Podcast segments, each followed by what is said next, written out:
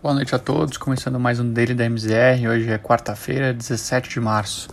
As principais bolsas europeias operaram um dia sem direção única. Ainda antes do anúncio do Fed pela tarde, os agentes ainda se mantinham receosos com os riscos de uma inflação maior nos Estados Unidos, assim como a valorização das treasuries de 10 anos.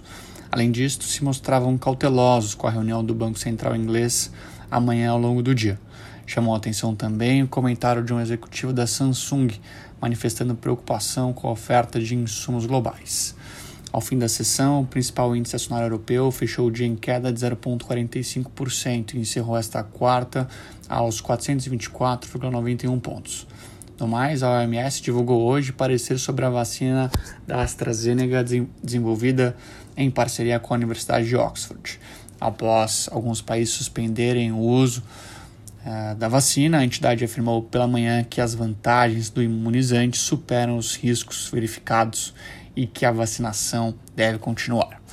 Nos Estados Unidos, em dia de comunicado do Fed, os principais índices acionários americanos apresentaram alta no fim da sessão. Antes do anúncio do BC americano, o mercado analisava com apreensão a valorização das treasuries e até então o mercado de tecnologia era o que mais sofria. No entanto, o tom, mais uma vez expansionista, animou os agentes. Conforme já era esperado pelo mercado, o Fed manteve as taxas de referência entre 0 a 0,25%. Além disso, afirmou que vai manter o fluxo de compras de títulos na ordem de 120 bilhões de dólares mensalmente. Ainda mais importante foi o comunicado de que a instituição não irá alterar os juros do país até 2023, mesmo com a inflação superando a barreira dos 2% temporariamente. O presidente do Fed, Jerome Powell, disse ainda que a previsão do crescimento do PIB dos Estados Unidos para 2021 foi alterada para 6,5% este ano, versus 4,2% da estimativa anterior. No cenário local, em dia marcado pela reunião do Copom e pela reunião do Fed, o índice Bovespa ganhou força e registrou ganhos de mais de 2%, fechou o dia cotado aos 116.549 pontos. A sinalização de que não, a não alteração na condução da política monetária dos Estados Unidos trouxe alívio ao mercado brasileiro, onde as ações com maior peso no índice, como Petrobras e os bancos, registraram os maiores avanços.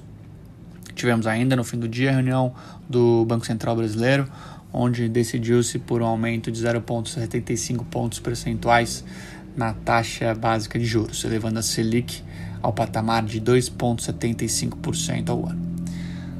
Com relação aos juros, a curva de juros brasileira apresentou alta em todos os vértices ao longo da sessão.